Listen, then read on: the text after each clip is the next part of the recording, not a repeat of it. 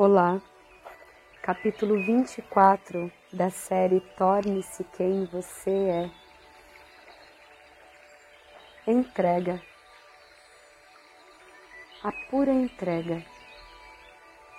Aquela que lhe permite dar e receber em equilíbrio. Num equilíbrio constante, não há o que tenha mais ou o que tenha menos. Há a pura entrega. Não há peso em receber, pois não me julgo inferior por receber. Não há peso em dar, pois não me julgo superior ao dar. E assim, tudo que a vida me entrega, eu recebo e agradeço. E a vida, em profundo equilíbrio, nada mais justo do que dar a minha vida, a pura entrega a pura entrega na minha vida, para que a vida se manifeste e me entregue. E assim, doamos e recebemos. Seguindo a leitura do livro do Osho, Torne-se Quem Você É, com reflexões de Zaratustra, você pode acompanhar numa sequência de episódios no Spotify ou você pode continuar ouvindo e perceber quais as sincronicidades de cada palavra e como a sabedoria deste trecho, na pura entrega, pode trazer mais leveza.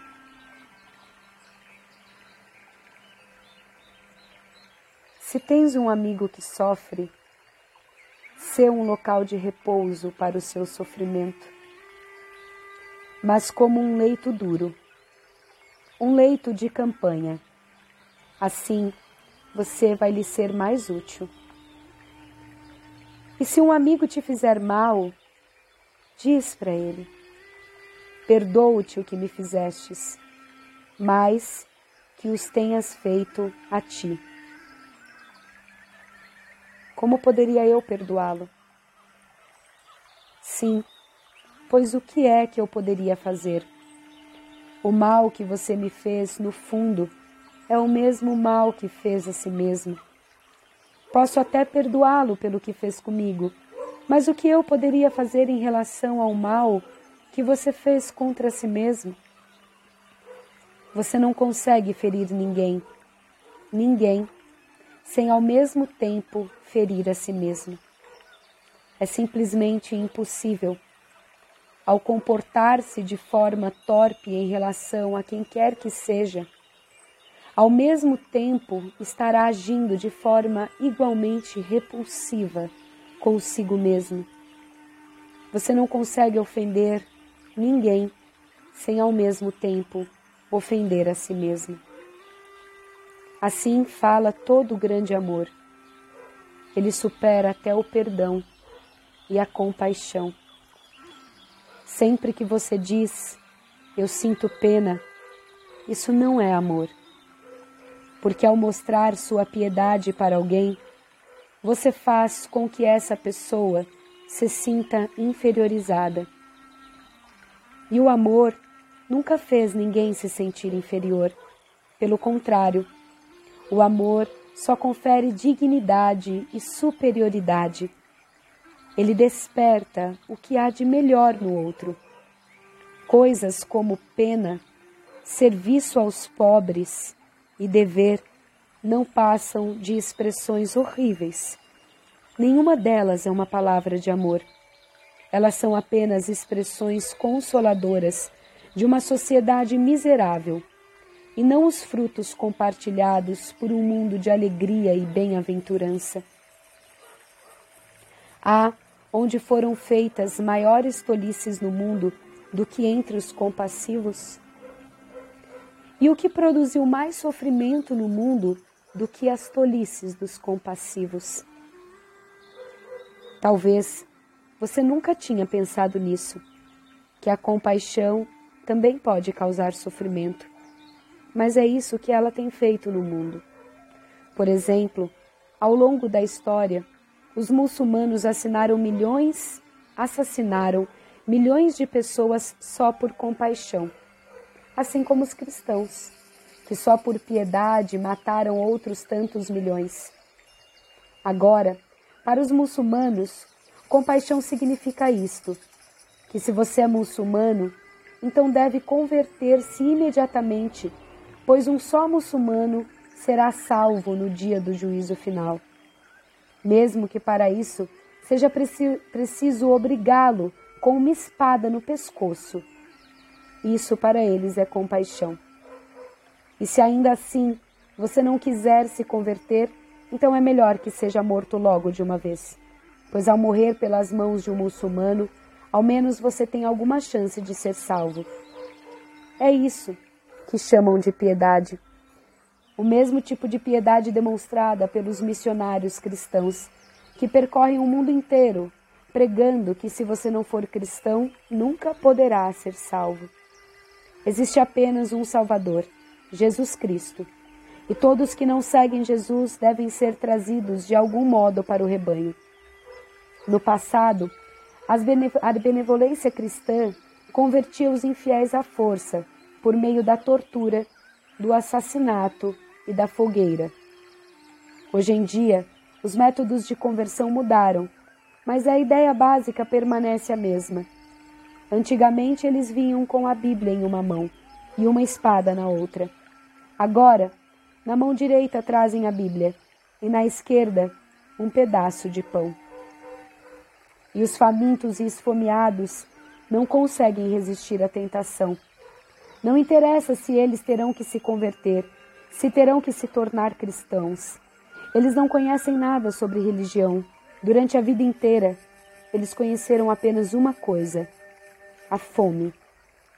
E neste caso, uma fatia de pão realmente parece ser uma bela forma de redenção. Entretanto, ao distribuir pão aos pobres, o que você faz é comprar as suas almas. Mas para você tanto faz, pois a ideia é esta: quanto mais pessoas você converter, mais virtudes acumulará. Você não está preocupado com a salvação deles. A única coisa que lhe importa é salvar a própria pele. Enfim, a compaixão só tem causado dor e sofrimento. O novo homem terá que se elevar acima da compaixão. Terá que aprender a compartilhar, não em troca de qualquer recompensa, de qualquer favor ou retribuição, mas simplesmente pela pura alegria de compartilhar pois no fundo, o compartilhar é apenas isso, uma grande alegria. Se você puder partilhar o pão com um homem faminto, sem ofender o seu orgulho, se puder compartilhar o que possui com todos aqueles que precisam e ainda assim permanecer digno e gracioso, daí sim será verdadeiramente uma virtude. E assim recebemos mais estas belas palavras e tão provocadoras. E eu convido você a perceber se quando você olha para o outro, você o vê menor ou pior, para que assim você possa ter algo para doar. Ou você vê aquele ser tão grandioso, como por exemplo o que está na rua, o que ele passa, o que ele passa lhe permite ter um momento de troca com o ser, de compartilhar, de estar presente, de estar uno com outro ser, de não estar somente no seu mundo sem enxergar, aquele ser passando por aquilo naquele momento, lhe faz ter a oportunidade de ver outro ser. Quão grandiosa é esta missão e este ato, quão grandioso é aquele ser. Por isso, agradecemos em poder, agradecemos a Ele em poder lhe dar o pão, o alimento. Somos imensamente gratos por compartilhar e muito recebemos, não porque recebemos mais ou menos, porque recebemos no equilíbrio do igual, no sagrado de todos. Sagrado você é, sagrado Ele é, sagrado somos. Estou Amanda Stocker, guerreiro cristal amarelo, terapeuta e aprendiz, jogo e jogador. Sou grata. Em Lakesh, eu sou um outro você.